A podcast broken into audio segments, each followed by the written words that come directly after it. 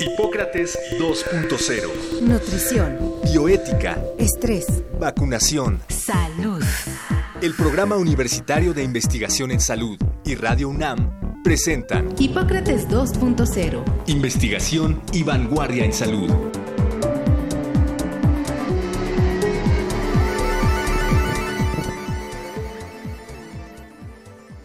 Hola, ¿qué tal? Bienvenidos a Hipócrates 2.0.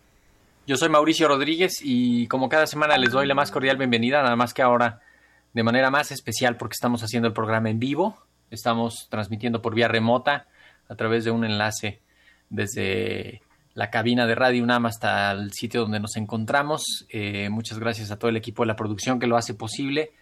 Y hoy vamos a tener una especie de revisión y perspectivas de la, de la pandemia de COVID eh, en parte lo que está pasando en Europa y algunas otras partes del mundo y lo que está pasando eh, también en México.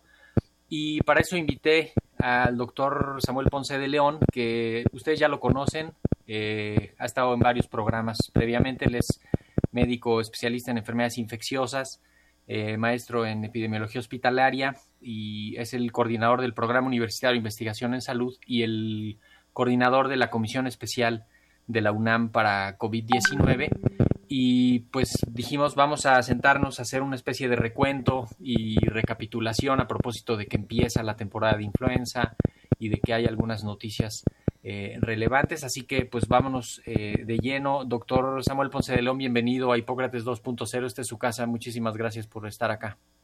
¿Qué tal, Mauricio? ¿Cómo estás? Mucho gusto en saludarte a ti, al equipo de Radio Universidad y desde luego a toda la audiencia de la comunidad universitaria y el público en general. Mucho gusto.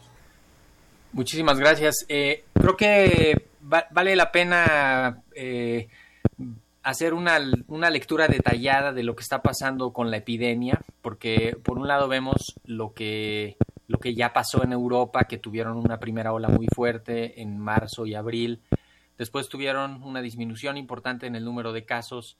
Digamos, tuvieron un verano relajado eh, incluso vimos eh, fotos de vacaciones, de reactivación de la vida casi por completo, de la vida social.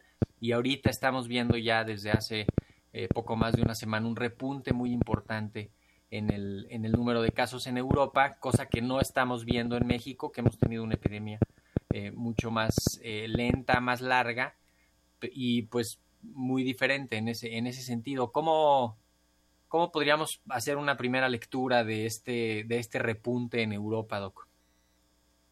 Bueno, eh, yo creo que lo que tenemos que hacer es eh, eh, primero asumir que es la evolución que se esperaba en relación a la epidemia.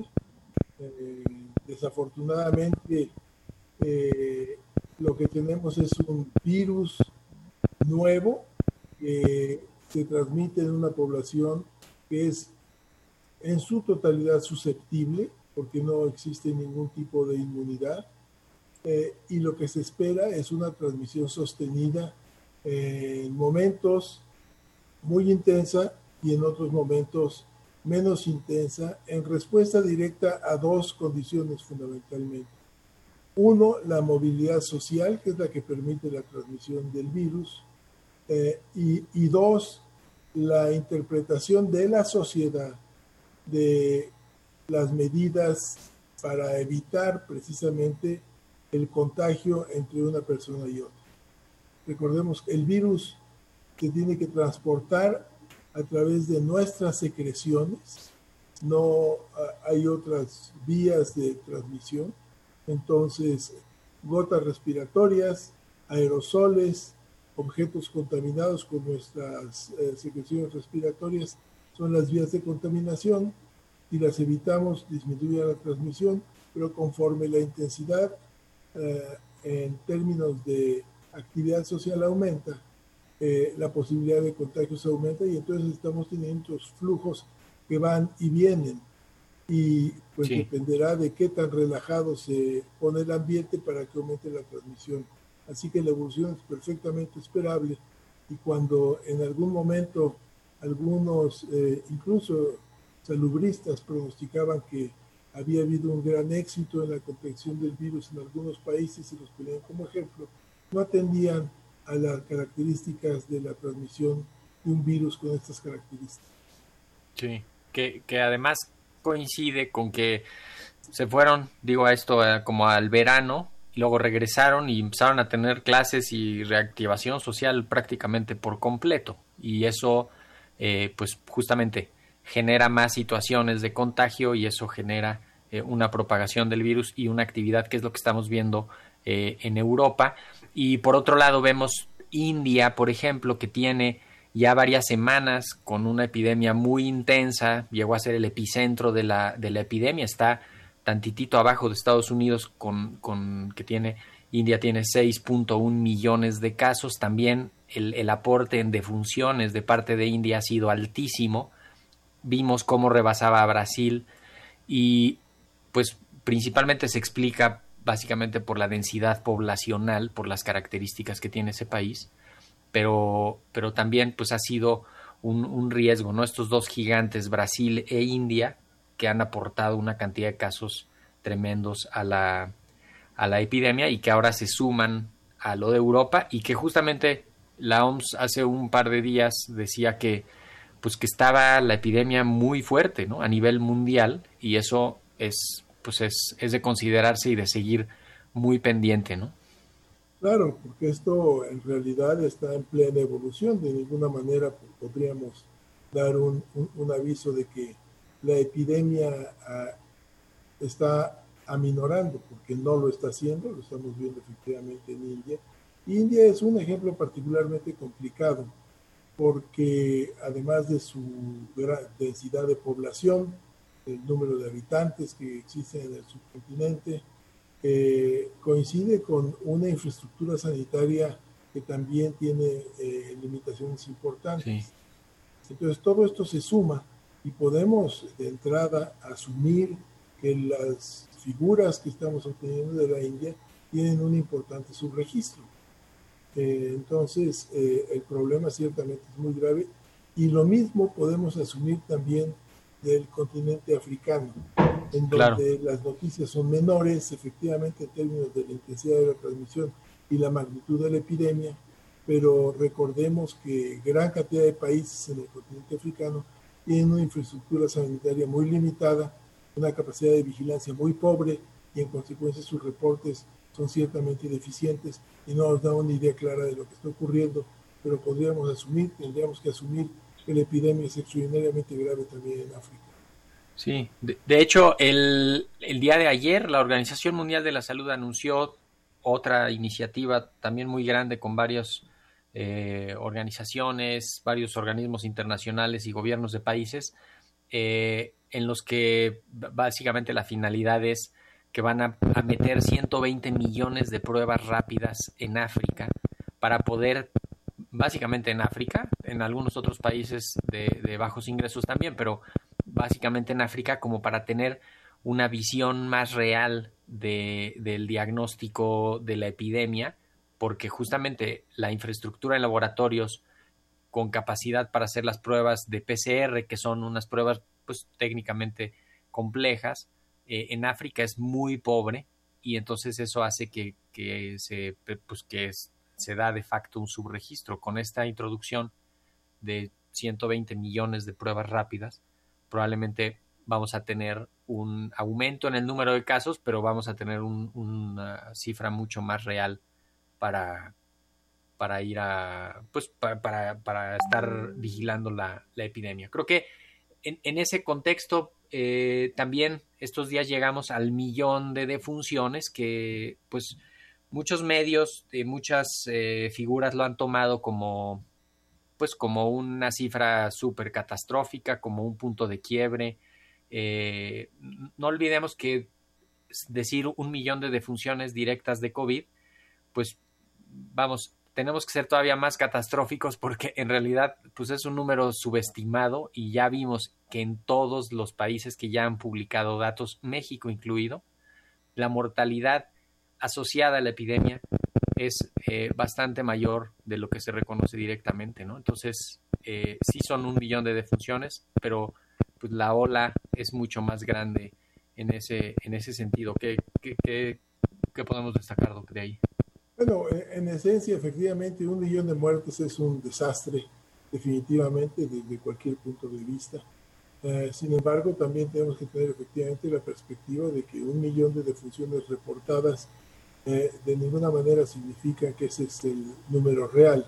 Fácilmente podríamos asumir que puede ser el doble, incluso más, aunque eh, las cifras definitivas, como se ha insistido también ampliamente, las vamos a conocer dentro de uno o dos años, cuando tengamos ya datos perfectamente asentados, tendremos una mejor idea de lo que está ocurriendo. Hay en este momento una intensa discusión en relación a, la letalidad asociada a, la infección, que ha venido cambiando a lo largo de la epidemia. En un principio, los cálculos de la OMS sobre la letalidad de la infección por SARS-CoV-2 eh, fueron eh, muy elevados porque se conocía una visión muy parcial de lo que estaba ocurriendo en China, pero posteriormente eh, tuvimos oportunidad de ir viendo cómo las cuestiones se iban eh, asentando y íbamos reconociendo con mayor exactitud y actualmente las cifras de letalidad se ubican entre 0.5% al 1% en general de entrada ya había algunos cálculos que lo situaban en el 1%. Entonces, vamos a tener una gran mortalidad asociada a COVID, desde luego, eventualmente. Eh, las figuras que estamos reconociendo ahorita dependen del número de eh, diagnósticos que se hacen en población general y seguimos, yo diría que prácticamente casi todos los lugares muy por abajo de reconocer realmente los, eh, el nivel completo de enfermos infectados en algún tiempo en un determinado lugar. Entonces, tenemos aproximaciones. El problema es muy grave. La mortalidad calculada, de este, asumamos que es el, el, el, 1 por mil, eh, es una mortalidad, una letalidad relativamente baja. Pero hablando de una infección que explota de la manera en la que estamos viendo se transmite el COVID, pues ciertamente el número es extraordinariamente alto un millón, que seguramente son muchos más. Y ciertamente marca un hito para la evolución de la pandemia eh, y vamos a terminar el año con una cifra que va a llegar seguramente más allá del millón y medio de fallecimientos eh, intermediablemente. Ya. Ahora, eh, me gustaría detenerme en México porque ciertamente hemos tenido una epidemia diferente al, vemos las curvas, en, Estados Unidos tuvieron un pico muy intenso en marzo, abril, después bajó un poco, después tuvieron otro segundo pico que allá arriba se les está haciendo otro tercer pico porque abrían las universidades y van a abrir las escuelas. Eh, en, en Europa decíamos este pico inicial y luego un espacio sin epidemia fuerte y luego otro pero en México hemos visto una sola, un solo pico, una sola epidemia larga, larga, larga, larga, fuerte, fuerte, fuerte, fuerte. Eh, no hemos visto estos bajones a nivel nacional. Obviamente, cuando ya hacemos el análisis a nivel estatal, pues sí vemos que hay un comportamiento diferente. Eh, incluso vemos ya que algunos estados prácticamente ya salieron de la zona de alarma, de la zona de mayor riesgo, y esta semana eh, se anuncia Campeche que ya inicia su semáforo verde, que significa prácticamente regresar a, las, la mayoría de las actividades. Eh, 12, 14 estados están en, semáforo amarillo, todavía varios en semáforo naranja, pero como que sí hay una evolución. Llevamos ocho semanas con una disminución constante de casos en todo el país, que es digo, esa información la, conforman veintitantas mil unidades de salud, no, no es, digamos, no es una, una persona que está registrando o dos personas, es un, todo un sistema que está reportando consistentemente eso. Eh, ¿cómo, ¿Cómo vernos ante esto que está pasando en Europa, lo que está pasando en Estados Unidos? que tendremos como un riesgo de un repunte fuerte o más bien vamos a ir viendo pequeñas oleadas eh, ya un poquito más localizadas? ¿Cómo, cómo se lo imagina? Bueno, eh, ciertamente es muy difícil eh, predecir cómo va a evolucionar, pero vale la pena destacar que la epidemia a nivel nacional en México descansa fundamentalmente en lo que ocurre en el área conurbada. el área En la Ciudad de México. Sí. Ciudad de México y Estado de México son los que mantienen el nivel de intensidad de la transmisión, el nivel de la ah, cantidad de casos diagnosticados y el mayor nivel, desde luego, de fallecimientos, porque es una concentración de más de 22 millones de personas que tienen eh, zonas de altísima densidad y con un sistema de transporte con cuellos de botella muy importantes que permiten interacciones muy eh, de alto riesgo en términos epidemiológicos. Entonces, yo eh, supongo que vamos a tener una epidemia en una muy lenta disminución en el número total de casos, muy paulatina, básicamente dependiendo de lo que ocurre en Ciudad de México, en segundo lugar en el Estado de México, y es lo que va a mantener el, digamos, el mayor volumen de casos del país. Por lo demás, Sí. vamos a ver estados en donde disminuye de manera muy importante, con repuntes ocasionales, dependiendo de la, de la movilidad nuevamente. Tendremos que estar muy atentos a ver qué es lo que está ocurriendo con Campeche eh, y desde luego con los otros eh, estados que llegan al semáforo naranja. Eh, pero fundamentalmente eh, conviene destacar que es lo que va a ocurrir prácticamente en todo el mundo.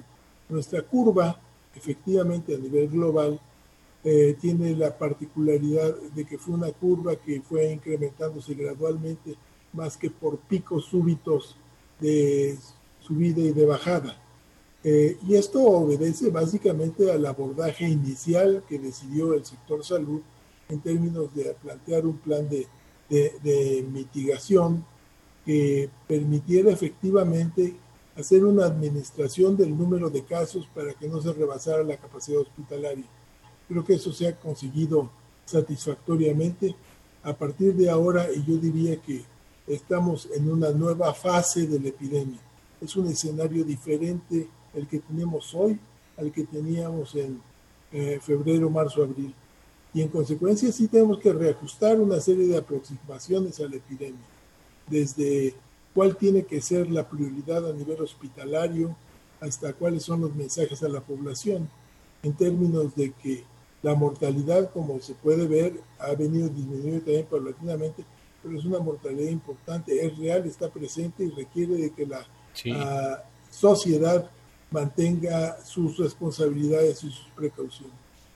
Sí, y que no, pues justamente el, el- confiarnos puede representar otro incremento de la, de la actividad. Ciertamente tenemos eh, sesgo porque la epidemia que estamos viendo con más detalle es la mexicana, este, aunque alcanzamos a seguir las otras epidemias. Eh, pero aquí sí vemos y además pues vemos a la gente en la calle cómo está y los sitios cómo están en, en- en el fin de semana podemos ver algunos de los sitios con que se empiezan a estar más concurridos que la vida social comienza a cobrar ya más eh, pues más actividad se han ido abriendo cines teatros y eh, pues esperamos ver un poco el reflejo de eso en los números que se verá dos tres semanas después de, de que comenzaron a ocurrir las cosas. Pero estamos eh, en este momento que ya describió usted como de un punto del inicio de un siguiente ciclo que además pues eh, yo le agrego el, el- el- el asunto de que está arrancando la temporada de invierno. Si bien influenza se termina de instalar hacia el mes de enero, que es como el mes que tiene mayor actividad en los últimos años, siempre ha sido enero, pero comienza a irse metiendo desde octubre, poco a poco, poco a poco, hasta que encuentra una actividad franca en diciembre, enero y febrero. Entonces, eh, creo que estamos a muy buen tiempo de, pues, de primero de usar las vacunas para prevenir influenza, de cerrarle la puerta a influenza y de, y de pensar en administrar la época de frío de una manera distinta a los años previos, ¿no? Estamos, o sea, podríamos ahí tener una intervención como sociedad para que no sea una epidemia fuerte de influenza, que seguramente pues todo parecería indicar que no va a ser fuerte, porque si vamos a estar con las medidas para prevenir COVID, pues vamos a estar cerrándole la puerta a influenza, pero no, no sé ahí cómo, ¿qué, se le ocurre en torno a, estas, a esta convergencia de epidemias y el inicio de este ciclo? Bueno, pues eh, sí, asumiendo que estamos en una fase diferente de la epidemia, tenemos también que entender que es fundamental para ah, nosotros en este momento, y diría nosotros, México, y diría también todo el hemisferio norte, aprender la lección del hemisferio sur en términos de que ellos ya vivieron la coincidencia de COVID más influenza, en donde, como ya se ha descrito, eh, la intensidad de influenza fue relativamente menor. Y fue menor porque estaban en curso, en efecto, las medidas de prevención de transmisión de patógenos respiratorios, o COVID particularmente, lo que evidentemente tuvo un impacto en la transmisión de influenza, por un lado, y por otro lado, la gran afluencia de la sociedad a buscar la vacunación para influenza también. Entonces, estas dos circunstancias permitieron tener una temporada de influencia menor. Entonces, esperamos que ocurra lo mismo aquí en México. Ha iniciado un programa de vacunación ya eh, que empieza a ser muy intenso, orientado en un primer eh, periodo para atender la necesidad del personal de salud. Todo el personal de las infraestructuras sanitarias del país será vacunado en una primera fase y posteriormente ya irán entrando los grupos de acuerdo a su jerarquía de riesgos hasta aplicar aproximadamente 34 millones de dosis de influenza que, insisto, ya se empezaron a, distribuir en diferentes estados del país con prioridad para su distribución en el personal de salud. Eh, entonces, estas dos circunstancias claramente representan una situación particular para los meses que vienen de aquí al término del invierno, pero también destaco que el escenario es diferente. Hoy toda la sociedad conoce cuáles son los riesgos de transmisión de COVID y de patógenos respiratorios y la gran mayoría de la gente respeta el uso del cubrebocas o la máscara correctamente. Uno sale aquí en la Ciudad de México y, y pasa a diferentes lugares, plazas, mercados, eh, bancos, la gente usa sus máscaras, respeta las indicaciones. Yo diría que en más del 90% de las ocasiones, por lo menos en las zonas que he tenido oportunidad de visitar. Esto es, es, una buena perspectiva en este momento y da una idea de que estamos en otro nivel de comprensión de, de la epidemia.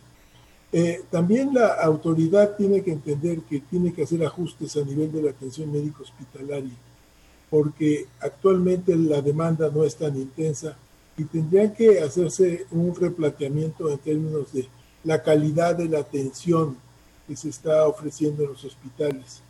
Y particularmente tiene que hacerse una evaluación muy crítica de lo que ha ocurrido en el sistema de atención hospitalaria de las instituciones de la seguridad social el Instituto Mexicano del Seguro Social y el ISTE, que tienen tasas muy altas de mortalidad para los pacientes que aceptaron en sus eh, instituciones, eh, desde luego mucho más altas que las que ha tenido salud, a pesar de que salud ha tenido un volumen mayor de pacientes atendidos, estoy hablando en general. Entonces, esta es una llamada de atención importante porque tendrían que reflexionar y tomar las acciones necesarias para hacer una evaluación correcta y mejorar las condiciones de la atención hospitalaria. La tasa de complicaciones en los hospitales es muy alta en pacientes que llegan a tener necesidad de apoyo ventilatorio.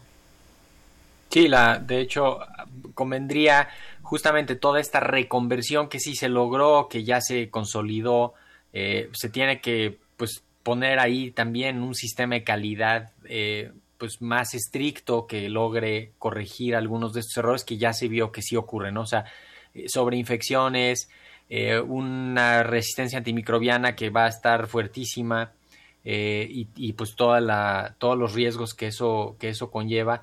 me gustaría, doctor, para ir cerrando con algunas ideas, el horizonte de las vacunas. También está muy en la agenda lo de las vacunas. Eh, creo que incluso hay en algunos casos hasta falsas expectativas de que, de que, ya, de que ya pronto llegarán. Eh, ¿cómo, ¿cómo, podemos dibujar esta, esta figura de las vacunas, eh, los desarrollos que van alrededor de 11 vacunas en estudios clínicos fase 3 que comenzarán a dar resultados hacia finales del año, seguramente unas licencias de emergencia hacia el primer trimestre, eh, pero va a ser una misión titánica a nivel mundial, ahí está México, hay que optimizar los recursos, hay que optimizar la estrategia de vacunación, ¿qué, podríamos tener para, para, que la gente no piense en que, en que va a ser una solución de, de un momento a otro para todos? Este, ¿qué, ¿Qué le podemos decir a la audiencia? claro, lo primero que quisiera enfatizar es que desde luego es una gran promesa la posibilidad de contar con una diversidad de vacunas, porque no va a ser solo una vacuna hacer una diversidad de vacunas. Eh, segundo, que esta es efectivamente una promesa. Todavía no hay ningún viso de realidad.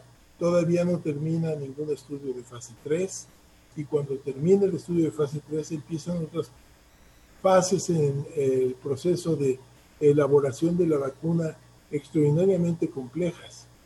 Entonces, eh, Vamos a tener una vacuna o varias vacunas a lo largo del próximo año, pero será una realidad una vez que estas vacunas las podamos aplicar en la población, no antes.